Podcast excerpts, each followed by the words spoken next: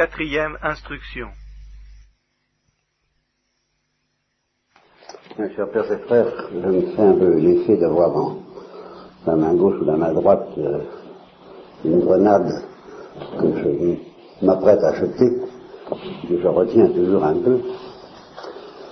J'espère que c'est une grenade lacrymogène, euh, susceptible de provoquer le don des larmes. Dans, ma jeunesse, j'aurais plutôt eu tendance à en faire une grenade incendiaire. Et, et le résultat, c'est que ça pouvait plutôt jeter un froid. C'est paradoxal de la part d'une grenade incendiaire. Enfin, vous comprenez. Et de fait, je me retiens. Et je voudrais encore euh, préciser certaines choses avant d'aborder cette, euh, justement cette grenade que constitue la réponse de Thérèse à l'enfant Jésus à sa sœur Carmélite. Ah.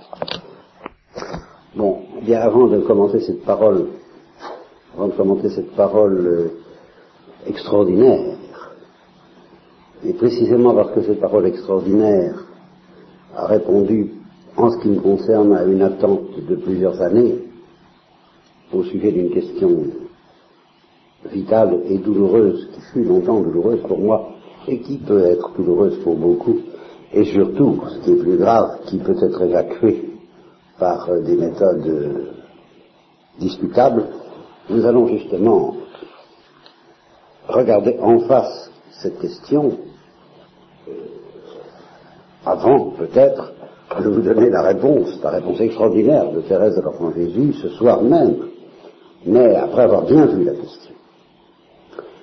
Et la question, elle concerne précisément cette opposition que faisait la sœur de Thérèse entre la justice et la miséricorde. Disons d'abord la justice et l'amour. Qu'est-ce que que la justice? Au fond, c'est une question à laquelle je ne sais pas encore bien répondre. J'ai formulé, je me suis formulé à moi-même il y a peu de temps, quelques mois, une, réponse qui m'a satisfait à moitié, pas entièrement. Qu'est-ce que c'est que la justice? Je, je t'attendais dire la justice, c'est le minimum d'amour que l'on doit à toute personne du fait que c'est une personne.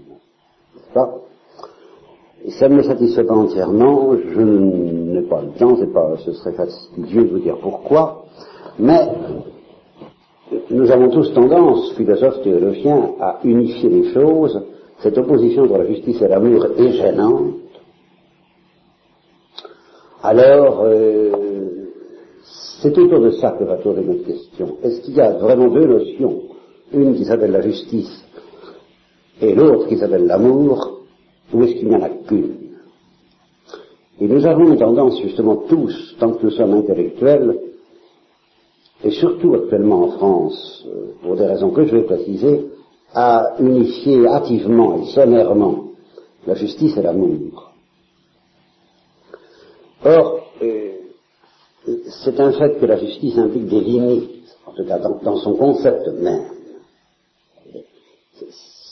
Ça définit les limites de ce qu'on doit donner. Alors que l'amour évoque précisément, à l'opposé de cela, quelque chose qui, va se présenter comme étant sans limite. Et de ce point de vue-là, il y a tout de même une certaine opposition, une certaine incompatibilité entre une attitude de justice et une attitude d'amour. Il y a un évangile qui nous montre à quel point nous avons du mal, justement, nous, à entrer dans la logique de l'amour, et à quel point nous réagissons, à la fois, au fond, selon nos entrailles, comme, quelqu'un qui réclame justice irrésistiblement, et nous allons voir que c'est la, c'est la, la réaction de cette sœur de Thérèse. Et à quel point nous ne voulons pas qu'il y ait une différence en même temps entre la justice et l'amour. Je vais m'expliquer. Il s'agit de cette parabole des ouvriers de la dernière. C'est une drôle de parabole. Et je, je, n'hésite pas à dire qu'elle est profondément irritante. Parce que les ouvriers de la première heure font remarquer quelque chose qui nous paraît juste. À savoir, ben, enfin, ils n'ont rien fichu, ces gens-là, les ouvriers de la dernière heure. nous, nous avons porté le bois du jour et de la chaleur. Et le maître de la vigne, je crois bien que c'est la vigne, répond au nom de l'amour. Et c'est très gentil de répondre au nom de l'amour. Alors pendant qu'il y est, pourquoi, pourquoi, au, nom de l'amour, être, injuste? Car enfin, il dit, vous avez donné ce que vous, aviez, vous droit à un denier, je vous ai donné votre denier, de quoi vous plaignez-vous? C'est juste. Je ne suis pas injuste envers vous, je ne vous, fais pas tort. Il me plaît de donner aux autres plus qu'à vous. Mais alors Alors il y a deux poids et deux mesures. Il y a quand même deux poids et deux mesures. Ça Un poids de justice stricte. C'est ce que tu dois. C'est ce que je te dois plutôt. Avec toi, ben avec toi, juste de justice. Voilà. Puis lui, il me plaît, euh, voilà, euh, d'amour envers lui, comme ça, euh, de lui donner autant qu'à toi. Et le résultat de cette espèce de disproportion de poids de mesure, ben c'est justement un nivellement qui paraît injuste, c'est pas juste. Et sommes-nous tentés de dire, c'est pas juste que celui qui n'a rien fait reçoive la même chose n'est-ce pas, que celui qui a porté le poids du jour et de la chaleur. Et alors la, question qui se situe derrière ça, est-ce qu'il y a en Dieu deux poids et deux mesures?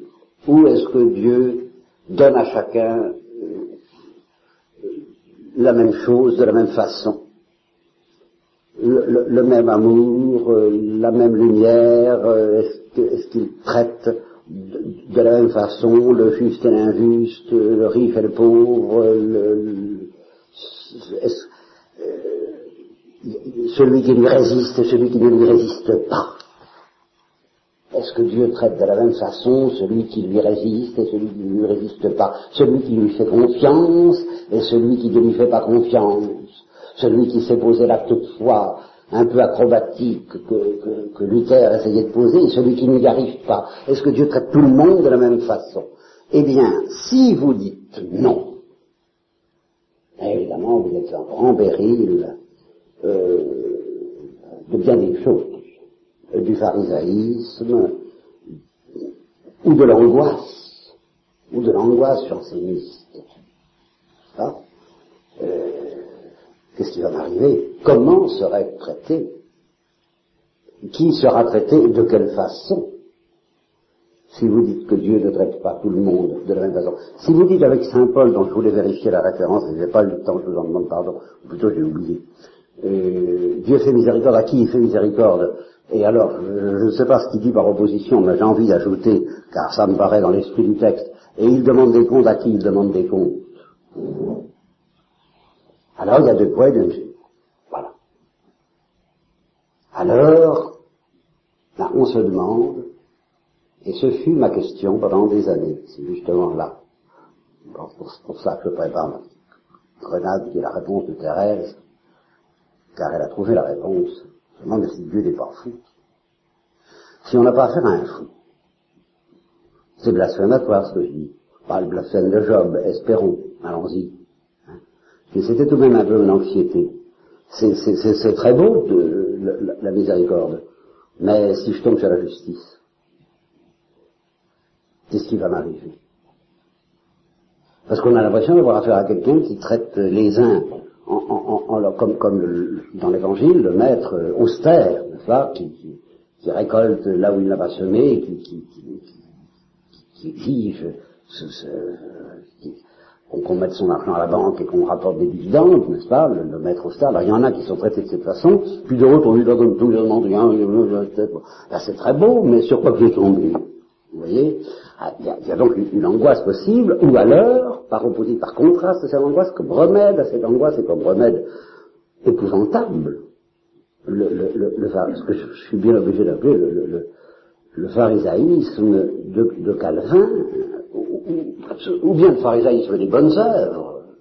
Je, fais ce qu'il faut, je paie la dîme de la menthe et du fenouil, enfin, vous voyez, le, pharisaïsme, j'arrête de dire le pharisaïsme de papa, le pharisaïsme confortable, des bonnes œuvres, des œuvres, ou bien le pharisaïsme plus subtil, mais en fin de compte plus redoutable, plus profond, plus, plus méchant, prétends dire, de Calvin, j'ai la foi, par conséquent, je peux faire n'importe quoi, je serai sauvé, tu n'as pas la foi, tu peux faire n'importe quoi, tu es damné. Et tout ça n'est pas euh, des fantaisies intellectuelles, ça a été vécu par des âmes, avec des affres, avec des tourments, avec des angoisses, avec de la folie. Il y a un poids de souffrance euh, et d'angoisse autour de ces questions dont on ne peut pas ignorer la réalité dans l'Église. Ça a existé, ça, existe encore dans une certaine mesure, pas moins que. Ah, alors là, évidemment, que je demande pardon aux théologiens euh, actuels de l'Église de France, que je serais tenté d'appeler un peu l'Église gallicane, parce qu'elle a toujours eu tendance à être gallicane, même au temps de Bossuet, eh bien, eux, ils ont trouvé la solution. C'est qu'il n'y a pas de bruit de mesure. Alors, euh, tout le monde il est beau, tout le monde il est gentil. Évidemment. Dieu dit non, il donne tout le monde, il donne tout le monde, il n'y a pas de problème, ça va. Il est démocrate. Démocrate chrétien.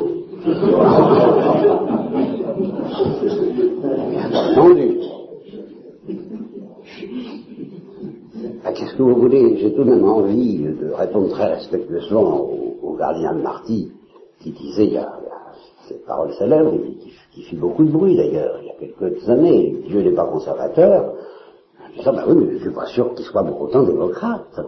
Or, si on écoute les théologiens d'aujourd'hui, je maintiens que Dieu est démocrate. Et j'en ai une preuve auprès d'un auteur qui n'a pas la foi, et qui est tout à fait dans, ces milieux-là, qui s'appelle Robert Escarpi, c'est un croyant notoire, qui écrit des petits billets dans le monde, et qui a écrit une lettre, ouverte à Dieu, dans la collection lettres ouvertes à euh, bien des gens. On lui a proposé d'écrire une lettre à Dieu. Et sa, lettre commence à peu près par ces mots, très respectueux et toi. Alors, je vous soupçonne, monsieur, d'être un intellectuel de gauche. Eh bien, pourquoi est-ce que Robert Escarpi soupçonne Dieu d'être un intellectuel de gauche? Tout simplement parce que Robert Escarpi, qui n'a pas la foi, qui, il connaît Dieu à travers les chrétiens de son temps.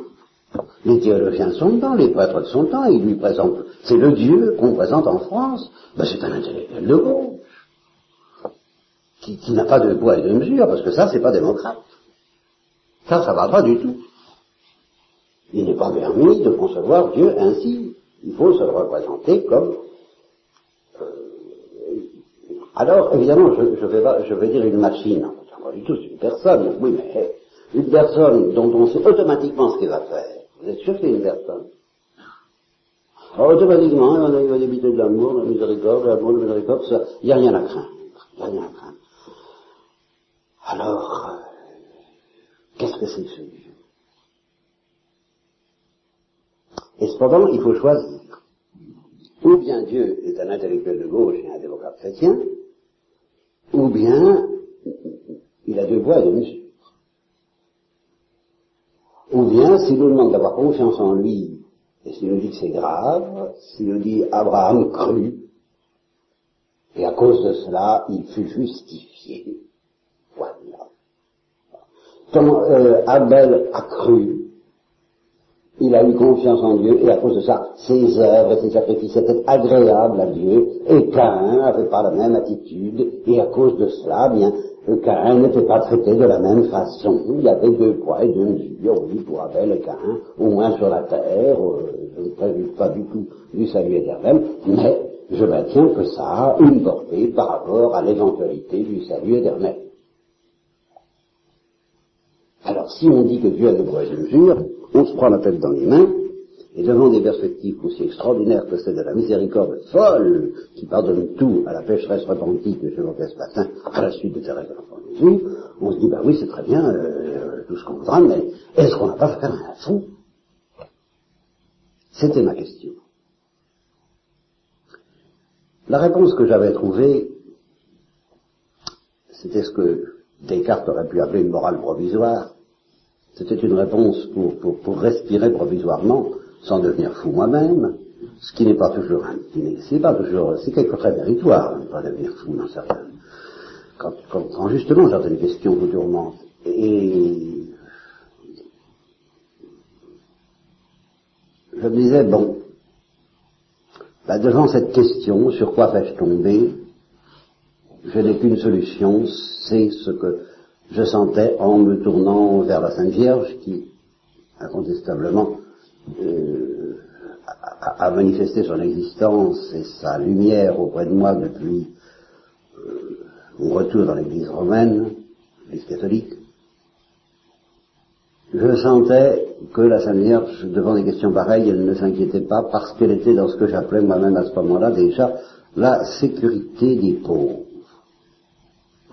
Sentais bien que la solution devait tourner autour de cette affaire-là. À partir du moment où on renonce à toute sécurité humaine, à toute garantie, or si vous ne voulez pas piller deux poids et deux mesures, vous voulez des garanties. Vous comprenez? Là, ça va plus. C'est une richesse. C'est pas du pharisaïsme, puisque il n'y a pas de poids et de mesure. Donc c'est pour tout le monde, tout le monde. Euh, euh, mais c'est une garantie. C'est une garantie que vous ne risquez pas de tourner mal, que vous ne risquez pas de tomber mal. Une garantie. Alors vous n'êtes plus pauvre, du moins par rapport à, cette question-là. Peut-être pauvre à d'autres points de vue, mais pas à, celle-là.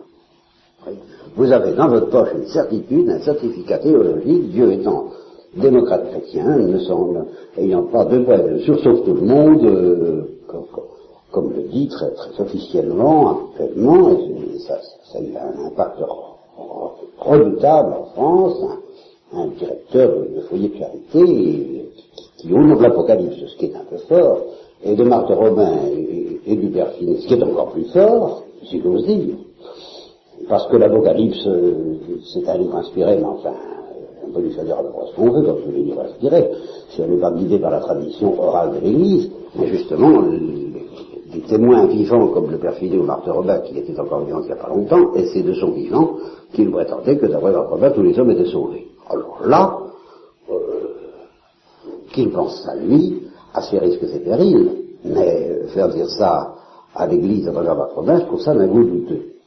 Bon, en tout cas, à supposer que vous vous en teniez à cette perspective-là, vous n'êtes plus pauvre. Qu'est-ce que je vous dis Vous n'êtes plus pauvre.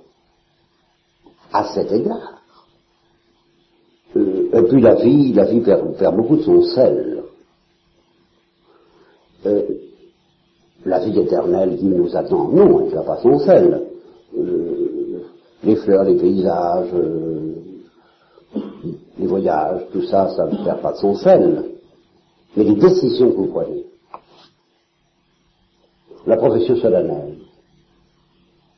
les actes que vous posez perdent beaucoup de leur sel, puisque de toute façon, vous n'êtes pas vous en faire, vous, passerez à casserole, de toute façon, c'est le rôle de compresseur de la miséricorde et de l'amour. Hein vous ne pouvez pas vous résister à Dieu, vous pouvez pas, vous pouvez rien faire. Vous êtes comme un petit chien qui aboie devant une vache, et et, l'amour vous, mangera euh, comme une énorme. Bon, alors, nos, décisions, en effet, c'est de la lobotomie, ça. C'est de la lobotomie spirituelle. Ah, quand les gens sont trop malheureux, au point de vue psychique psychiatrique, c'était ce qu'on faisait à un moment donné, quoi. On faisait un petit tac, hein. Alors, ils ne souffraient plus, hein.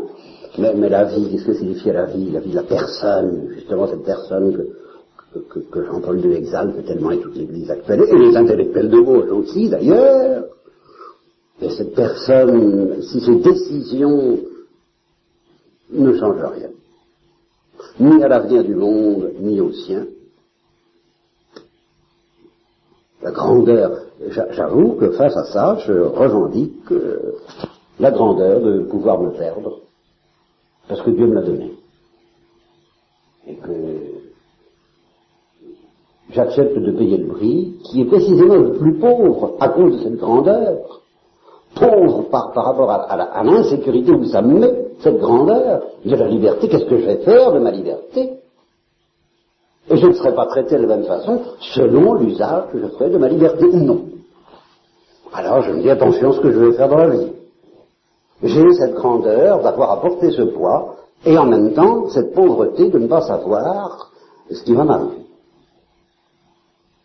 Et alors, euh, je sentais bien, à la lumière de la Sainte Vierge, qui était la musique de Thérèse de l'Enfant Jésus dont vous parlez de Persignon le premier soir, que dans cette pauvreté absolue de celui qui accepte de ne pas savoir ce qui va lui arriver, on trouve une sécurité qui n'est plus une sécurité de ce monde, qui n'est plus la paix telle que le monde la donne par mode de négociation et d'assurance vie éternelle, n'est-ce Parce qu'on aime beaucoup la, sécurité sociale et les assurances sociales actuellement, eh bien on voudrait bien une assurance vie éternelle. Alors on l'a dans sa poche, on a tout ce qu'il faut,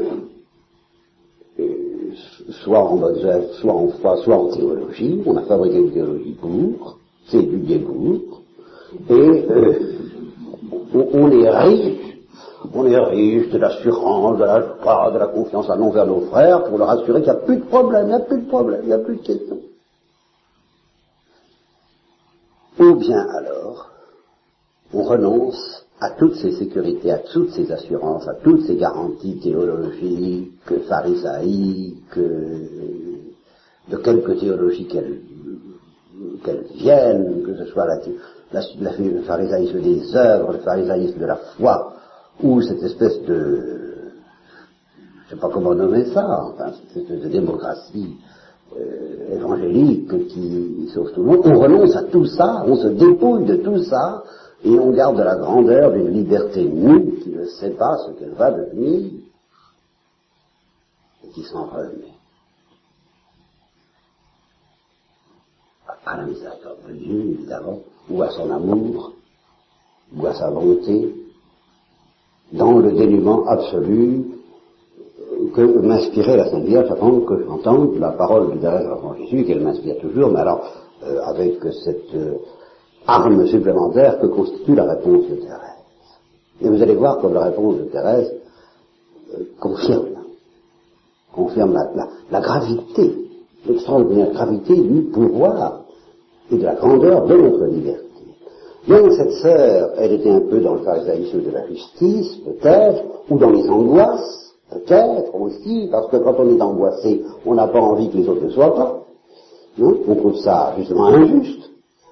Et alors, comme elle n'avait pas l'air angoissée du tout, Thérèse de l'Enfant Jésus, comme elle nageait dans la confiance de la Sainte elle. Alors, on disait,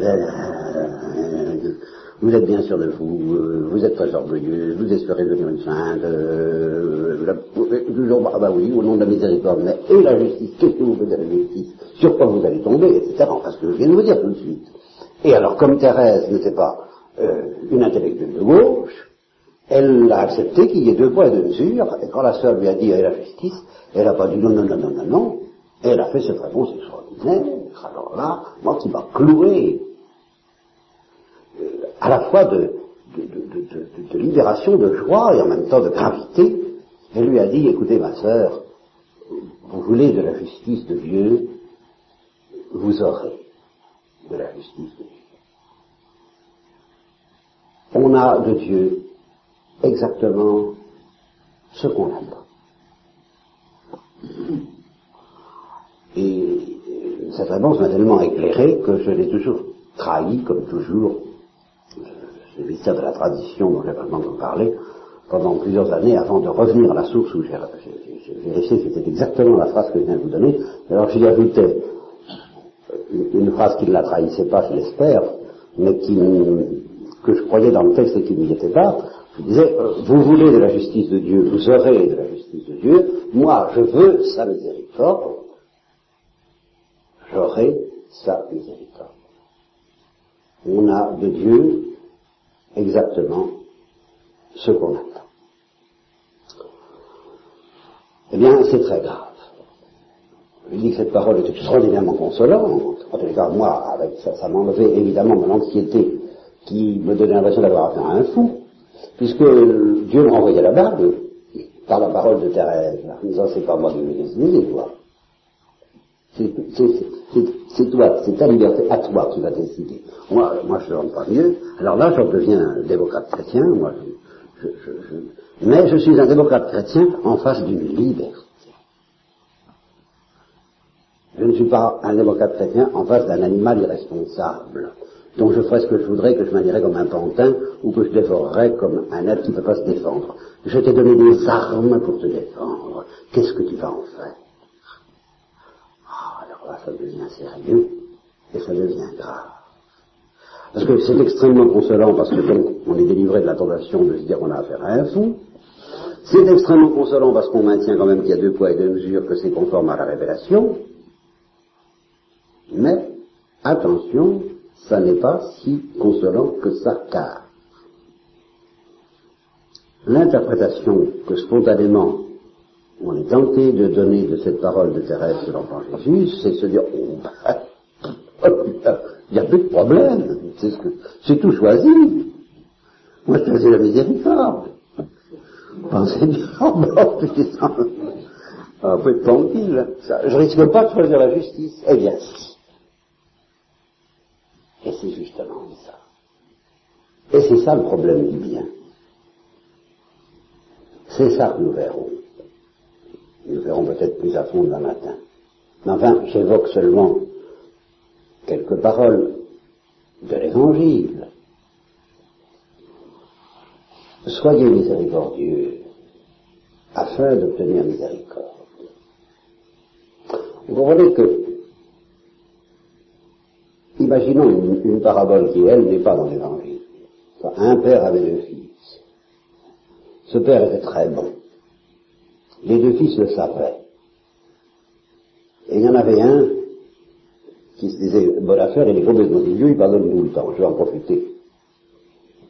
Et puis comme ça, je dirais, miséricorde, hein, attention, à mon service pas intérêt à discuter puisque que miséricorde, hein. Bon, alors faut faire la preuve. Alors moi j'y fais carrément. Bon. Ça c'est se moquer de la miséricorde. Ce n'est pas choisir la miséricorde. Tandis que l'autre était touché dans son cœur par la bonté de son Père.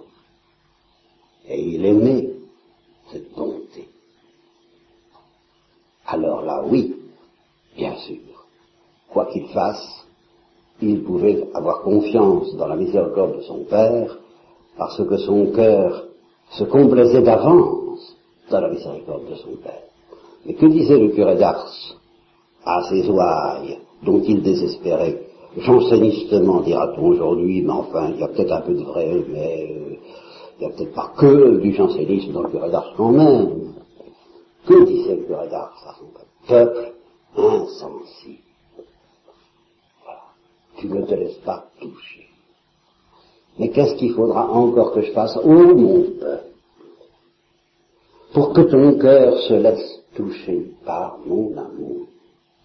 Mais si ton cœur s'endurcit au point de ne plus accepter d'être sensible à mon amour, ton cœur, au jour du jugement, au jour du choix, ne choisira pas la miséricorde et l'amour, mais il choisira, il choisira, vous choisirez selon votre cœur.